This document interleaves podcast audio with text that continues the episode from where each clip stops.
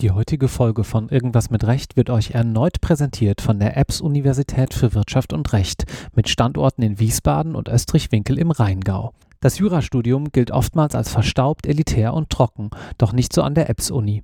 Die Hochschule hat das Jurastudium einer grundlegenden Reform unterzogen. Die juristische Ausbildung erfolgt in thematisch aufeinander abgestimmten Blöcken, in denen sich die Studierenden in kleinen Lerngruppen intensiv mit einem bestimmten Fachbereich auseinandersetzen. Bei der Vorbereitung auf die erste juristische Prüfung profitieren die Studierenden zudem von dem integrierten einjährigen Examinatorium zur Erreichung der persönlichen Bestnote. Und das mit Erfolg. Bereits viermal in Folge, nämlich von 2016 bis 2019, kam der beste Jura-Absolvent in Hessen von der EBS-Universität. Und auch die Prädikatsquote kann sich mit 60 Prozent mehr als sehen lassen. Wer also Interesse hat, einen Blick über den Tellerrand zu werfen und sich für ein privates Jurastudium begeistern kann, der sollte auf www.apps.de www.edu oder im Profil auf LTO Karriere vorbeischauen. Vielen Dank für die Unterstützung von Irgendwas mit Recht und nun viel Spaß.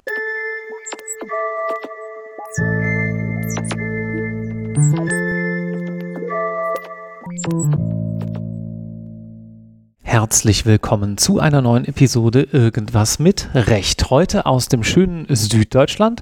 Ich sitze hier gerade in der Nähe von Freiburg und ich spreche mit Jan Kaiser. Hallo Jan. Grüß dich, Marc.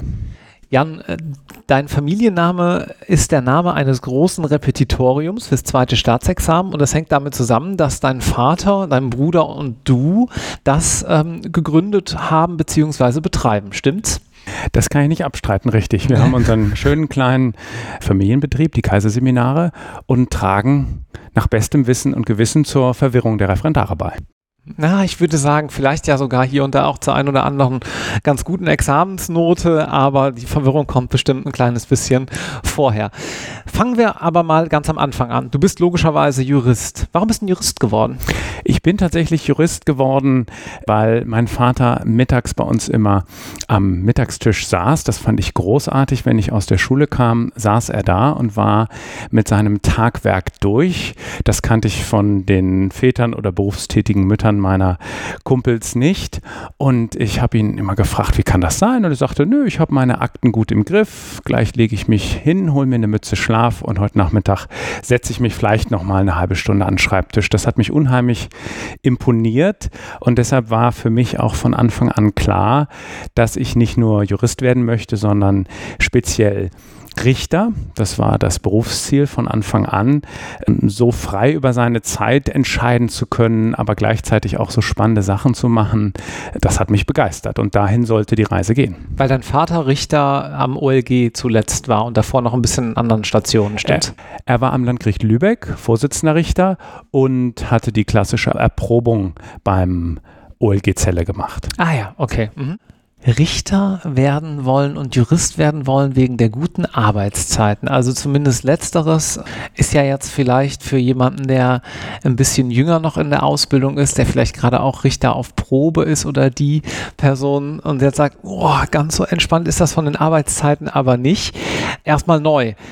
War das damals anders als heute oder hattest du vielleicht eine falsche Vorstellung?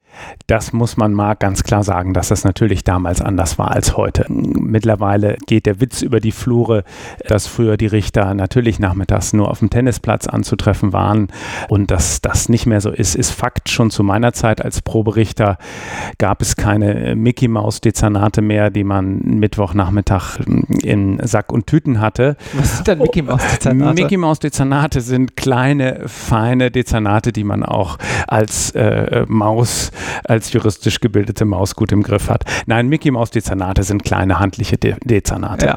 Also meine Proberichter, Kolleginnen und Kollegen und ich, wir hatten da natürlich auch schon andere äh, Aktenberge zu wuppen und für zwei oder drei ausgeschiedene Richter wurde ein neuer eingestellt. Aber ich glaube, man musste ähm, auch ehrlich sagen, dass man mit ein bisschen Berufserfahrung, mit ein bisschen Kompetenzgewinn auch zu meiner Zeit noch und heute noch ein richterliches Dezernat gut wuppen kann. Und ich habe Respekt vor allen Anwältinnen und Anwälten oder anderen Kollegen in anderen Bereichen, die sicherlich ähm, mehr zu stemmen haben. Aber ich will da mich jetzt auch nicht zu weit aus dem Fenster lehnen, denn ich will gleich sagen, ich bin seit jetzt knapp zehn Jahren aus dem Richterdienst raus und wie der Wind mittlerweile äh, weht und wie es in Justitias Fluren zugeht, das weiß ich mittlerweile leider auch nicht mehr aus eigener Anschauung. Dann lass uns noch ganz kurz deine Stationen abklappern, dass man so einen kleinen Eindruck hat, äh, vor welchem Hintergrund du jetzt gleich sprichst. Studium wo? Studium in Bayreuth zunächst, also aus dem Lübecker Nest gekippt worden von den Eltern nach dem Abi.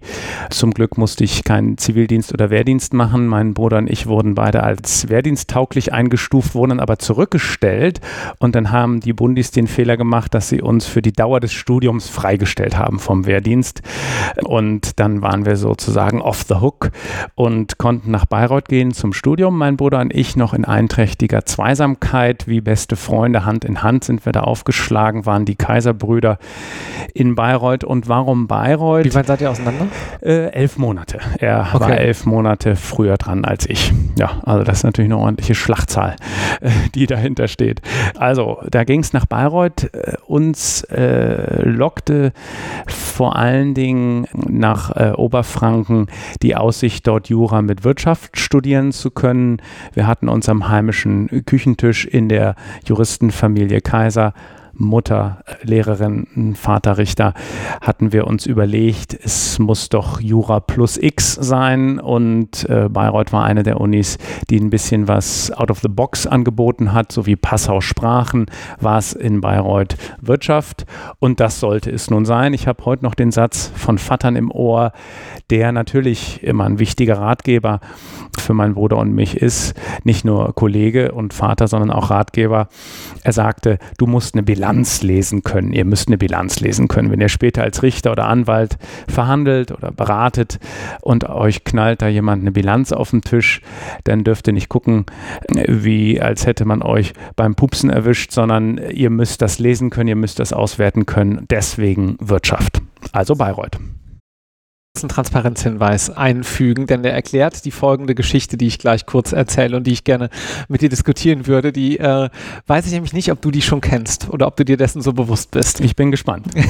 ich war damals vor zig Jahren auch mal bei euch Kurshelfer und jetzt gibt es eine Kooperation zwischen den Kaiserseminaren und der LTO, der vielleicht auch schon online gesehen. Transparenzhinweis Ende. Als ich damals Kurshelfer bei euch war, da hat dein Vater mal gesagt, wenn es so richtig, richtig hart ist, in den letzten zwei Monaten vor dem Examen, dann gibt es die inoffizielle Kaisermethode. Kennst du die? Die inoffizielle Kaisermethode. Ich bilde mir unter Kaisermethode etwas ein, was wir in unseren Skripten als Kaisermethode bezeichnen, aber so wie so dreckig wie du jetzt lachst, Marc, kann ich mir vorstellen, du meinst was anderes. Ja, ich muss dran denken wegen äh, Passau und Bayreuth. Die inoffizielle Kaisermethode damals war nämlich hart lernen, zwei Bier, schlafen, hart lernen. das schreibe ich mir mal auf. Es hat gut funktioniert. ja. ähm, aber gut. Wir gehen nicht näher darauf ein, ob das in Bayreuth auch Teil des Studiums war. Da kann sich jeder seinen Teil denken. Äh, Studium abgeschlossen, Wirtschaftsfokus äh, auch mit drin.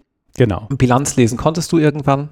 Kann ich mittlerweile nicht mehr, konnte ich irgendwann ja. Wobei ich zugeben muss, mein Bruder und ich hatten nicht den Mumm, in Bayreuth auch das erste Staatsexamen zu machen. Ich habe großen Respekt vor allen äh, jungen Juristinnen und Juristen, die in Süddeutschland die Examina ablegen.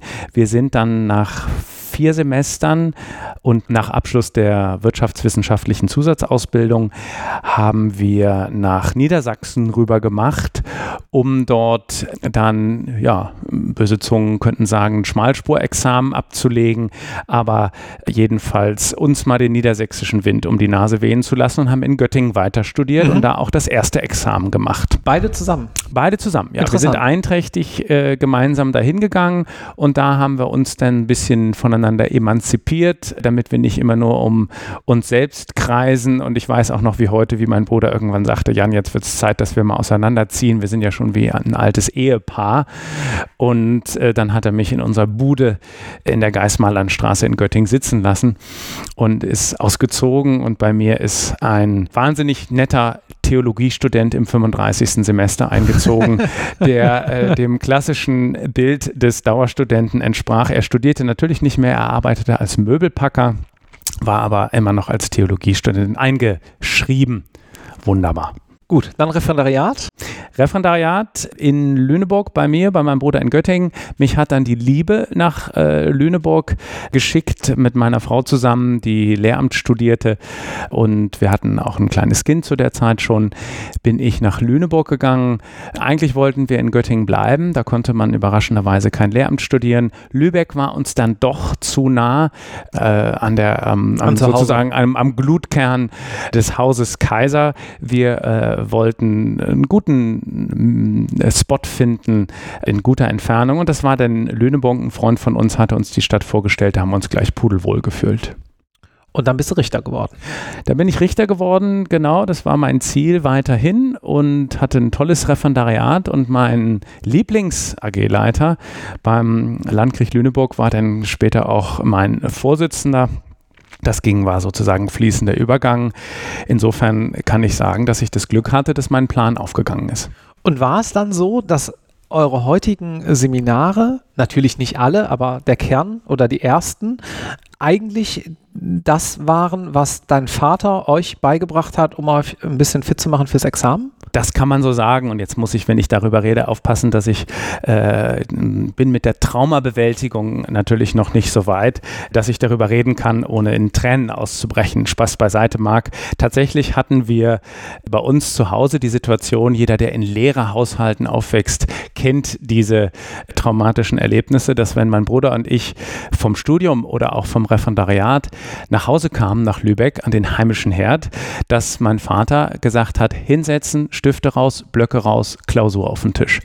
Ja, also die Horror- oder Traumvorstellung, je nachdem aus welchem Blickwinkel es man betrachtet, wo andere sich mit ihren alten Kumpels trafen und nochmal auf die Piste gingen, saßen wir dann tatsächlich, wenn wir Freitagabends meine Eltern dann in Lübeck besuchten vorm Wochenende und haben noch eine Klausur runtergeschrieben. Die alten AG-Klausuren von meinem Vater, genauso wie ich mich daran erinnern kann, dass wir in der Schulzeit, wenn wir an der der Ampel standen im Auto mit meinen Eltern unregelmäßige englische Verben gepaukt haben. Alle Lehrerkinder werden jetzt wissend nicken und eine Träne verdrücken.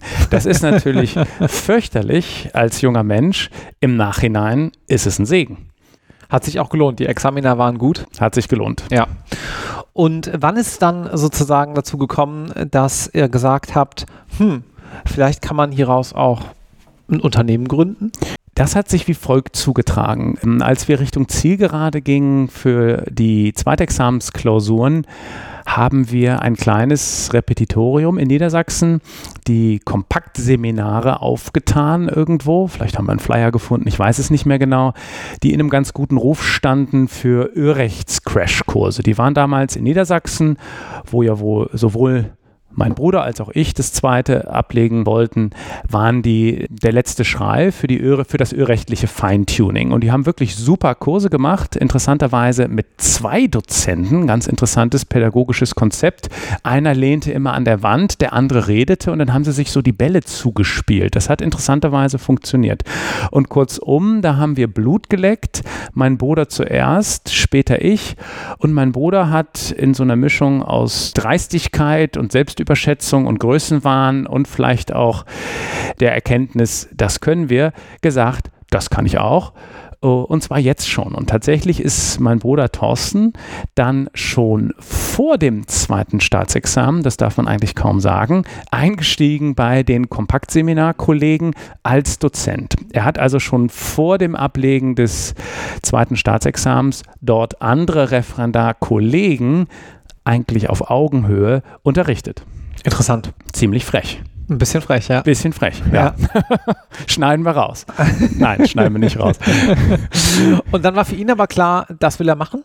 Das hat ihm sehr viel Spaß gemacht, denn mein Bruder ist ein, ein verkappter Lehrer tatsächlich. Okay. An mein Bruder ist ein Lehrer verloren gegangen. Das ist einer, der Menschen begeistern kann durch seinen Vortrag, durch ein wirklich beängstigendes Talent, Dinge zu vereinfachen, auf den Punkt zu bringen, Leute zu motivieren.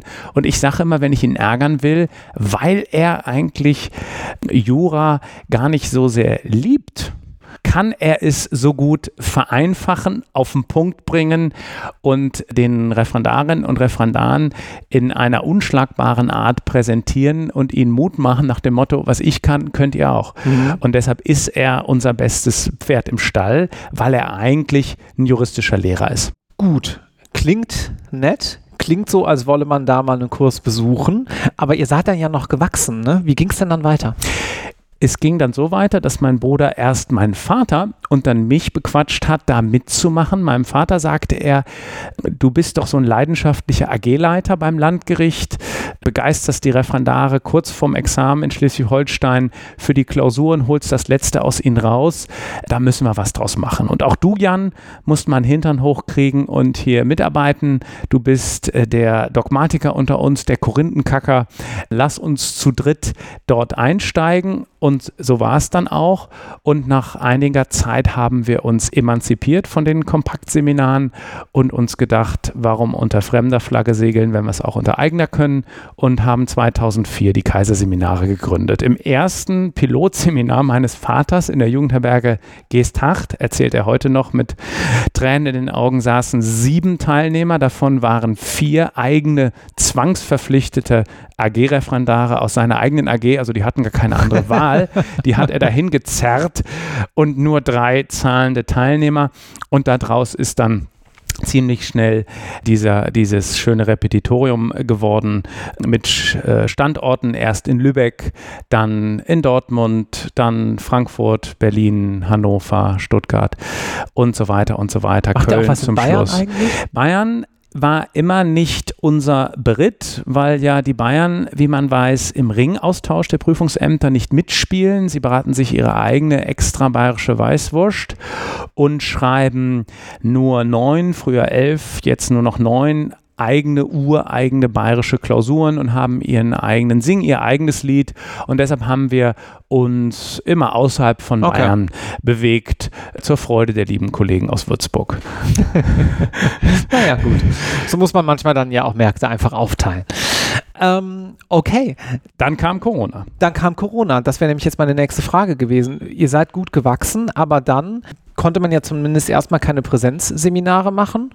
Wie habt ihr darauf reagiert? Ja, das war natürlich ein Schlag ins Kontor. Ich erinnere mich noch wie heute. Mitte März 20 hatte ich in Köln Seminar und fuhr schon hin mit dem komischen Bauchgefühl, können wir eigentlich, obwohl um uns herum alles in Aufregung ist und Corona in aller Munde, können wir eigentlich noch Präsenzseminare machen, haben sie aber bis dahin noch durchgeführt und Samstagabend war an diesem Wochenende tatsächlich Schluss. Samstagabend hat, der, ähm, hat die Stadt Köln dann Veranstaltungen verboten. Und gleichzeitig weiß ich auch noch wie heute, brannte ein Haus neben unserem Seminarsaal. Okay. Das war wirklich eine Weltuntergangsstimmung. Also ein Haus brannte, es rauchte und die Leute, Leute standen draußen und äh, winkten der Feuerwehr zu und der Rauch quoll aus dem Dach und gleichzeitig war bei uns Untergangsstimmung, äh, das Seminar müssen wir eine halbe Stunde abbrechen und morgen geht es nicht weiter. Also das war wirklich surreal. Und danach haben wir natürlich dann ab Mitte März 20 alle Präsenzseminare einstellen müssen, wie alle anderen auch, und brauchten drei Monate, um uns zu berappeln. Mhm. Ich sag mal, wir Juristen sind ja manchmal, was Neuerungen anbelangt, neuere Technik und so weiter, nicht die schnellsten, eher ein konservativer Schlagmensch und wir Kaisers vielleicht umso mehr. Bisschen lahmarschig. Es hat ein bisschen gedauert, bis wir so weit waren. Wir dachten erst, wir könnten es aussitzen und abwarten und wären in ein paar Monaten wieder in den Präsenzkursen. Pustekuchen natürlich. Und dann war das Zauberwort Zoom und vier Monate später, vier Monate nach dem ersten Shutdown, nach März, also Sommer 20, gingen wir dann äh, mit Zoom online und sind es seitdem geblieben und machen es mit großer Begeisterung und großer Effektivität. Und habt jetzt komplett umgestellt, nur noch digitale Seminare, ne? Die Kaiserseminare sind ein reines Online-Repetitorium mittlerweile, zumindest was unsere Wochenend-Crash-Kurse anbelangt, also unseren Markenkern, die Wochenend-Crash-Kurse fürs Zweite. Unser zweites Standbein, die Inhouse-Seminare, wie wir sie nennen, für die Großkanzleien, für die Law Firms, die ja zum größten Teil in unserem Portfolio sind. Dort ist natürlich der Kunde König und so wie es die Kanzlei will, wird es gemacht. Die mhm. meisten sind derzeit noch online. Jetzt stand Spätsommer 22. Drei, vier große Namen haben sich schon wieder zurückgewagt in die Konfis, in die Präsenzkurse und ich vermute, dass 2023 natürlich einige folgen werden, aber viele werden auch noch bei Zoom bleiben, bin ich sicher. Gut, Jetzt haben wir uns viel damit beschäftigt, was ihr sozusagen an Angebot habt. Auf der anderen Seite gibt es natürlich auch die Nachfrage und die Nachfrage gibt es, weil diese verflixten Staatsexamina bei euch, vor allem natürlich das zweite, zu dem ihr die Leute fit macht, einfach geschrieben werden müssen. Mich würde interessieren, so ein bisschen Stichwort Examen im Wandel der Zeit. Wie hat sich aus deiner Sicht die Examensprüfung, du machst das ja jetzt dann doch schon fast 20 Jahre, nicht ganz, in dieser Zeit gewandelt? Ich glaube, es wird anspruchsvoller. Und äh, mein Bruder und ich oder die anderen Kolleginnen und Kollegen aus unserem Kreis erwischen uns immer wieder bei dem hingemurmelten Satz, was bin ich froh, dass ich diese Klausur nicht mitschreiben musste und diese Reform und die nächste Reform und die übernächste mir nicht mehr draufschaufeln muss. Woran liegt das denn?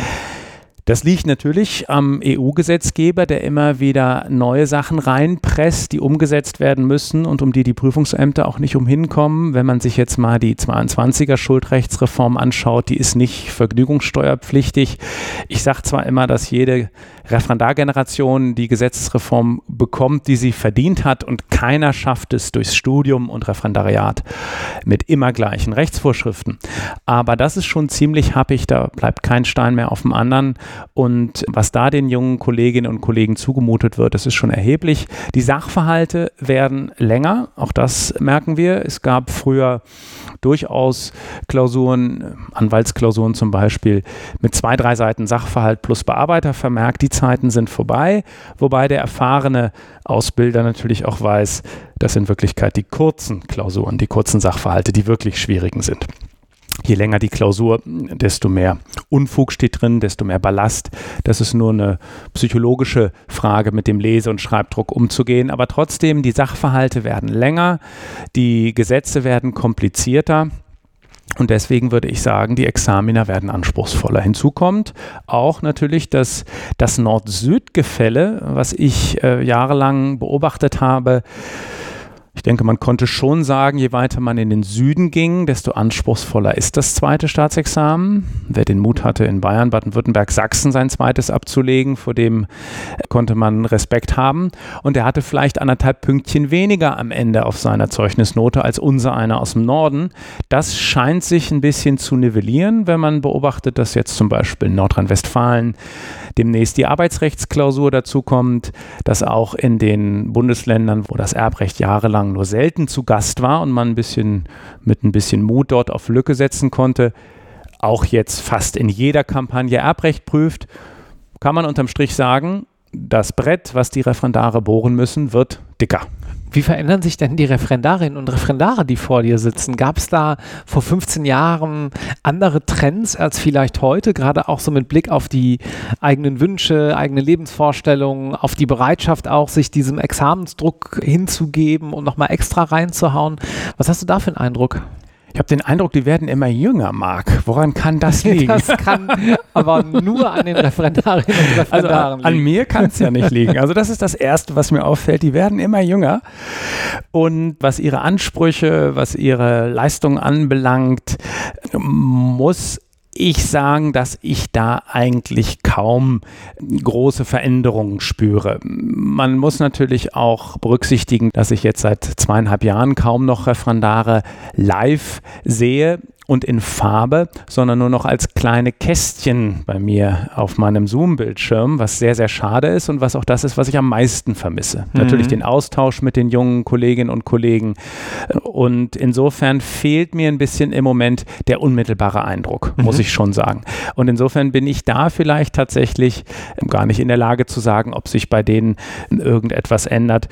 Was ich durchaus beobachte, und das ist schön, und das sehe ich auch an meinem kleinen Bildschirm, dass die Truppe der Teilnehmenden bei uns bunter wird, diverser, offensichtlich das ganze System durchlässiger wird und da einen die verschiedensten Gesichter anstrahlen.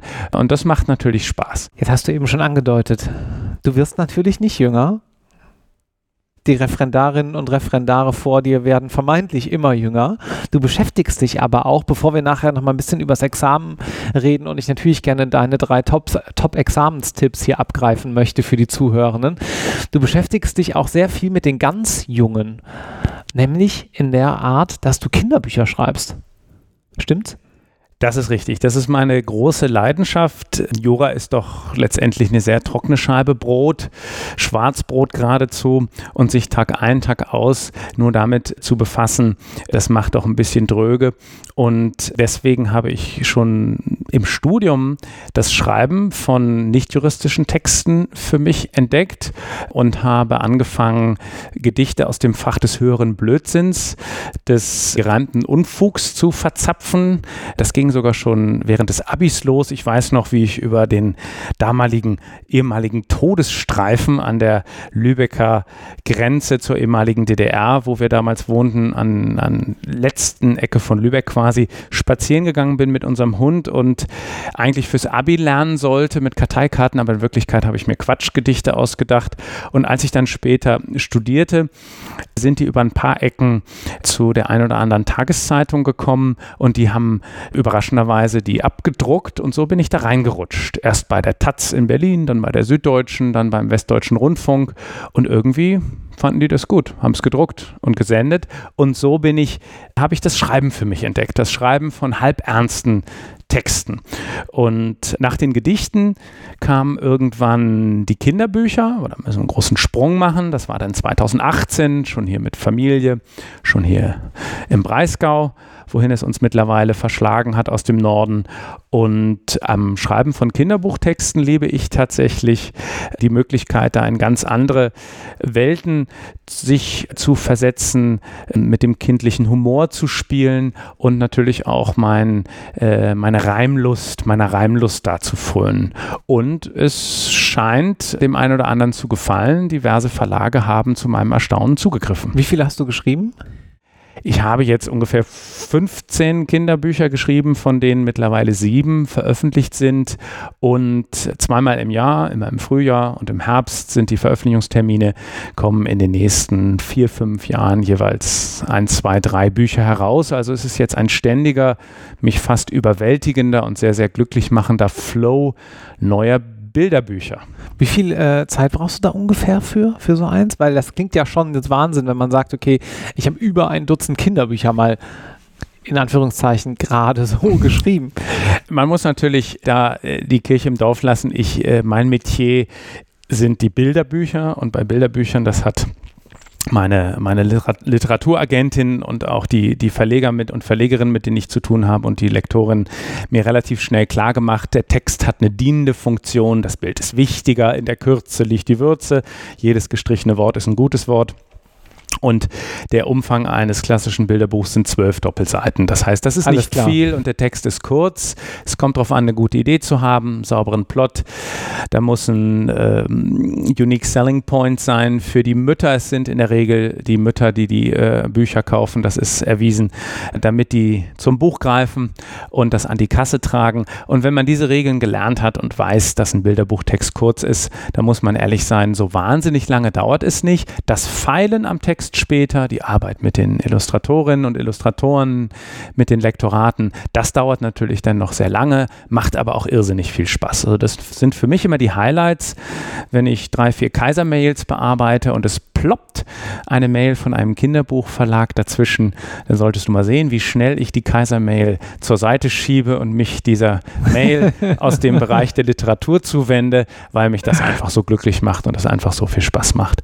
Und wenn neue Zeichnungen von einer Illustratorin kommen, meistens sind es Damen, die meine Quatschgeschichten, meine Fantasie da zum Leben erwecken. Das sind immer ganz besondere Momente, wenn ich das erste Mal diese Figuren sehen darf, die da bunt und in Farbe dann entstehen. Das ist toll. Hast du ein Lieblingsbuch? Von mir selbst. Ja. Ich habe in der Tat ein Lieblingsbuch, das heißt Der Mumpel Mhm. Das war mein erstes, äh, äh, mein Bilderbuchmanuskript, mit dem ich von meiner damaligen Literaturagentin angenommen wurde. Mittlerweile, das ist, sind alles Tendenzen aus Amerika, kriegt man auch an die Verlage Texte kaum noch los, wenn sie nicht von der Agentur vorgefiltert sind. Und das war der Text, mit dem ich mich bei ihr reingedrängt habe. Damals hieß er noch der Zwulch, ein von mir erdachter Fantasiename. Der war dann nicht verlagskompatibel. Daraus wurde der Mumpel. Und ein toller Illustrator aus, aus, aus England äh, hat ihn zum Leben erweckt, hat einen wunderschönen Mumpel geschaffen, der ein bisschen aussieht wie eine besoffene Kiwi. Und das Buch ist jetzt im März erschienen im 360 Grad Verlag. Und an dem hänge ich doch sehr. Der Verlag hat ein sehr hochwertiges Buch daraus gemacht, mit einem tollen Poster hinten drin, so ein schönes Kinderzimmerposter, was auch bei mir im Büro hängt, Der Mumpel. Das ist mein Lieblingsbuch. Okay, verstehe. Aber dass der Zwulch es nicht geschafft hat und der Mumpel dafür, das ist natürlich ein Ding. Das ist ein Ding, in der Tat, aber das sind die Gesetze des Marktes, lieber Marc, denn jeder Verlag träumt davon, jeder Kinderbuchverlag, eine Lizenz nach, in den englischsprachigen Raum zu verkaufen, denn da wird das Geld gemacht. Und The Zwalk wurde mir erklärt, das kriegt ja kein englischer Literaturagent oder Verlags, keine Verlagsvertreterin über die Lippen. Da könnte sie auch nichts drunter vorstellen. Und deshalb wurde daraus The Mumple. Das wurde so, also quasi schon im, ja, im vorauseilenden Lizenzgehorsam wurde das englifiziert. Um jetzt mal den Bogen zu schlagen, man könnte ja sagen, beides ist Handwerkszeug, nämlich zum einen das Kinderbuch schreiben und zum anderen ein gutes Examen schreiben. Stimmt's? Das ist völlig richtig. Es ist Handwerkszeug, es will gelernt sein. Es ist äh, beides eine Frage der Technik, die man auch gut lernen kann. Und eine Prise Talent schadet natürlich nicht. Und äh, wenn du mich jetzt fragst, so verstehe ich dich, Marc, was sind denn die wichtigsten handwerklichen Tipps und Tricks, um im zweiten, um dahin wieder zurückzukommen? Ja, das wollen natürlich alle wissen. Also äh, Top 3 Examenstipps. Genau, Top 3 Examenstipps. Fangen wir mal an. Erstens, würde ich schon sagen, sucht euch den Rap eures Vertrauens und folgt ihm. Safe. Und ob der Kaiser, König oder Edelmann heißt, ist völlig wurscht, ob der im Norden sitzt, in Münster oder in Würzburg oder woanders. Das entscheidet jeder selbst. Aber man braucht heutzutage professionelle Hilfe und Unterstützung, um im, angesichts der Masse der Rechtsvorschriften, der Gerichtsentscheidungen den Überblick zu behalten. Sich das im stillen Kämmerlein selbst zusammenzutragen, ist es sei denn, man ist ein mit allen Raffinessen gesegneter Autodidakt schlicht unmöglich. So würden wir das einschätzen. Also man braucht die führende Hand eines Repetitors, das glauben wir schon. Würde ich übrigens auch ähm, ein bisschen datenbasiert generell zustimmen, weil man doch auch sieht, dass zwar auch viele, viele erfolgreiche Juristinnen und Juristen gibt, die sagen, nee, ich habe das alles im ersten und zweiten Examen alleine gemacht, aber da ist die Frage, was ist Ursache und Wirkung? Sind das nicht Menschen, die ohnehin schon so gut auch in Jura sind, dass die das eben auch alleine können? Ähm, wir haben neulich auch mal so eine Umfrage online gemacht auf LinkedIn, also so ungefähr 20 Prozent der Leute haben kein Repetitorium besucht, im ersten oder im zweiten. Aber umgekehrt für die Masse, zu der ich mich auch dazu zählen würde, ich war sowohl im ersten als auch im zweiten im Repetitorium, ist es, glaube ich, sehr gut und sehr wichtig, das nochmal strukturiert aufbereitet zu bekommen und im Übrigen auch zu sehen, dass man nicht alleine ist. Weil dieses alleine sich das beibringen, führt ja auch zu einem Gefühl von alleine sein, zwangsläufig. Sehe ich genauso und der Repetitor hat ja auch nicht nur die Aufgabe, einem den Stoff mit Druckbetankung einzutrichtern, sondern einen zu motivieren, einem auch dort zu helfen, wo kann man auf Lücke setzen. Das sehen wir als auch eine unserer heiligen Aufgaben an, den Leuten klarzumachen, was ist wichtig und was nicht. Wo könnt ihr euch trauen, auf Lücke zu setzen, den Stoff zu strukturieren, eine Bresche zu schlagen. Und äh, der alte Spruch vom Geschäft mit der Angst, den weise ich immer ganz weit von mir. Wir betreiben das Geschäft mit der, mit der, mit der Spaß am mit dem Spaß am Prüfungsstoff und das Geschäft mit der Motivation. Und nichts ist schöner als für uns, Referendare zu erleben, die am Ende des Kurses sagen, ich kann deine Knitterfresse nicht mehr sehen und deine Stimme hören, aber du hast mir Spaß gemacht auf den Stoff, du hast mir Mut gemacht und ich freue mich auf die nächste Zwangsverstärkungsklausur. Das ist mein Traum, das will ich hören, das ist das, wofür ich arbeite. Die Im beiden Sichtweisen, wenn ich da kurz einhaken darf, schließen sich ja auch nicht aus. Vielleicht kommt man ja mit anderen Gründen auch zu euch, als man dann rausgeht, ne? motivatorisch. Das ist natürlich richtig. Das ist mhm. dann der Transformationsprozess. Wenn man motiviert und angstbefreit rauskommt, haben, haben wir und die anderen Repetitoriumskollegen alles richtig gemacht. Im Übrigen weisen wir auch immer darauf hin, aber da sind wir auch nicht die Einzigen, dass das Bundesverwaltungsgericht nachzulesen im, im DVBL 1988, äh, die Seite habe ich gerade nicht parat, gesagt hat in einer Entscheidung, dass es ja nicht Aufgabe der staatlichen Ausbildungsinstitutionen ist, die Referendare vollumfänglich und lückenlos auf die zweite Staatsprüfung vorzubereiten. Es sei nicht nur sinnvoll, sondern geboten geboten, sich über die privaten Anbieter da noch Unterstützung zu holen. Das ist natürlich, äh, wird gerne zitiert von Repetitorien, sind wir auch nicht die einzigen. Aber das ist gut, dass das mal gesagt wurde. Also erstens. Gut, erstens Repetitorien. erstens Repetitor. So, Zweitens. Jetzt brauchen wir echte Tipps. Handwerkszeug. Handwerkszeug. Ja. Es ist wirklich so, das zweite Staatsexamen ist mehr noch als das erste ein handwerkliches Examen. Äh, Stichwort Urteilsstil, Gutachtenstil, Beschlussstil, Verfügungsstil, Bescheidstil, Anklagestil, die verschiedenen Sprachen der Juristinnen und Juristen müssen beherrscht werden. Stichwort Obersätze, eine der größten Baustellen überhaupt, und zwar quer durch alle Klausurtypen und Rechtsgebiete. Niemals herrenlose Ausführung ohne Obersatz. Ich selbst erwische mich immer wieder dabei, dass ich, wenn ich neue Klausuren für uns entwerfe, die mein Bruder, mein Vater, ein anderer Kollege Probe liest, dass ich Obersatzfehler mache. Also wir sitzen da alle im selben Boot, bis hinein in die, in die Praxis. Obersätze, Normbezug, dass die Norm Normen zitiert werden. Referendare schreiben sehr gerne normlos im luftleeren Raum, drei, vier Seiten lang. Der Korrektor schreibt daneben, wo sind sie? Welche geschriebene oder ungeschriebene Rechtsfigur subsumieren sie gerade? Und die Schwerpunktsetzung. Wichtiges vom Unwichtigen trennen weil man ja am Ende auch als Korrektor vielleicht sogar gar nicht so ein böser Mensch ist, sondern sich dann auch sagt, mach es mir doch ein bisschen leichter, dir hier auch mal ein paar Punkte zu geben. Aber wenn ich halt schon sehe, ah, dass ich schon ein bisschen genervt bin, weil man ist dann ja auch nur ein Mensch. Ich habe nie korrigiert, ich darf das sagen, ja. Also ich lege jetzt auch fremden Leuten was in den Mund, da bin ich mir komplett äh, bewusst äh, dann fällt es halt auch schwerer, da großzügig mit den Punkten zu sein. Völlig richtig. Den bösen Repetitor, der Gift und Galle verströmt und der irgendwelche Frustrationen an den Prüflingen auslässt, den gibt es nicht. Die Korrektoren sind im Grunde genommen äh, wohlmeinende, aber auch pflichtgemäß strenge Beurteiler.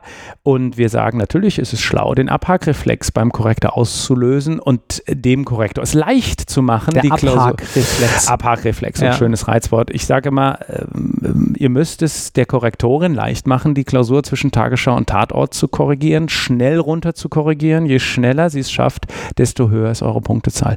Handwerkszeug war der zweite Tipp. Mhm. Das muss beherrscht werden, das Handwerkszeug. Und das dritte ist tatsächlich sich Klausuren schreiben.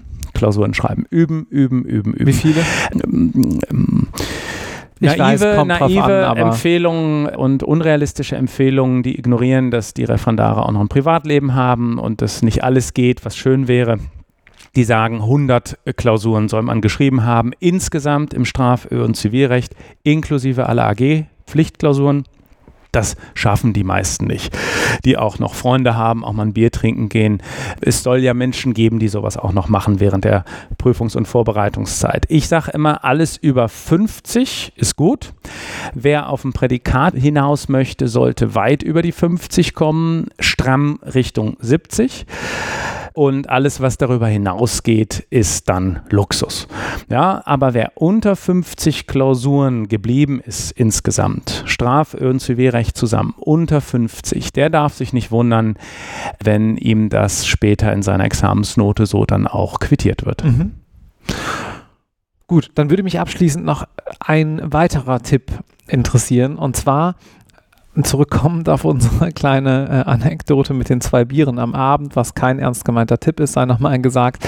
Aber was empfiehlst du den Referendarinnen und Referendaren, um so ein bisschen die Ruhe zu bewahren? Weil ich fand es in meiner Zeit, und ich sehe das natürlich auch heutzutage bei den Bewerberinnen und Bewerbern, die irgendwie uns schreiben, ähm, die auf LTO unterwegs sind, da Stellen suchen und so weiter, vieles ist dann halt auch ein Mindgame, ne? dass man irgendwie zur richtigen Zeit die Performance abliefern kann, dass man sich nicht verrückt macht und dass man dann sowohl in der schriftlichen als auch in der mündlichen, wo man ja nochmal ganz andere Anforderungen auch hat, einfach auch performt und das Beste rausholt, basierend auf dem, was man halt natürlich davor gelernt hat. Das ist schwierig natürlich. Ich kann das als Jurist, kann ich da nicht wirklich profunde Tipps geben. Das werden vielleicht äh, Psychologen oder Pädagogen besser können. Ich glaube, dass es wichtig ist, dass die mm, Examenskandidatinnen und Examenskandidaten nicht nur Jura sehen, nicht nur die Paragraphenzeichen in den Augen haben. Man äh, sollte parallel mm, sowas wie Yoga, spazieren gehen, Bücher lesen, irgendwelche Hobbys pflegen und nicht alles nur Justitia unterordnen.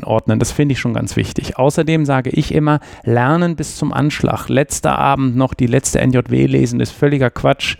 Lieber das letzte Wochenende vor den Klausuren sich in ein kleines Hotel einbuchen, kann ja eine günstige Pension sein, Massagetermin, Waldspaziergänge machen mit dem Partner oder der Partnerin oder ganz alleine und Jura Jura sein lassen, um äh, ein bisschen sich zu erden und ähm, runterzukommen und auch out of the box zu denken. Wer ähm, lauter Paragraphen am Ende den Fall nicht mehr sieht, der, ähm, der äh, tut sich keinen Gefallen. Aber das, das, sind ein, das sind persönliche Tipps von mir, so habe ich es gemacht. Ich weiß, dass es trotzdem immer Referendare geben wird, die bis nachts um zwölf noch die neueste Ausgabe der Zeitschrift für Mindermeinungen lesen. Das wäre so mein Tipp. Und sich professionelle Hilfe zu holen, bei einem Coach ein, zwei Stunden mal sich coachen zu lassen, das kann auch, das hat noch niemandem geschadet. Mhm.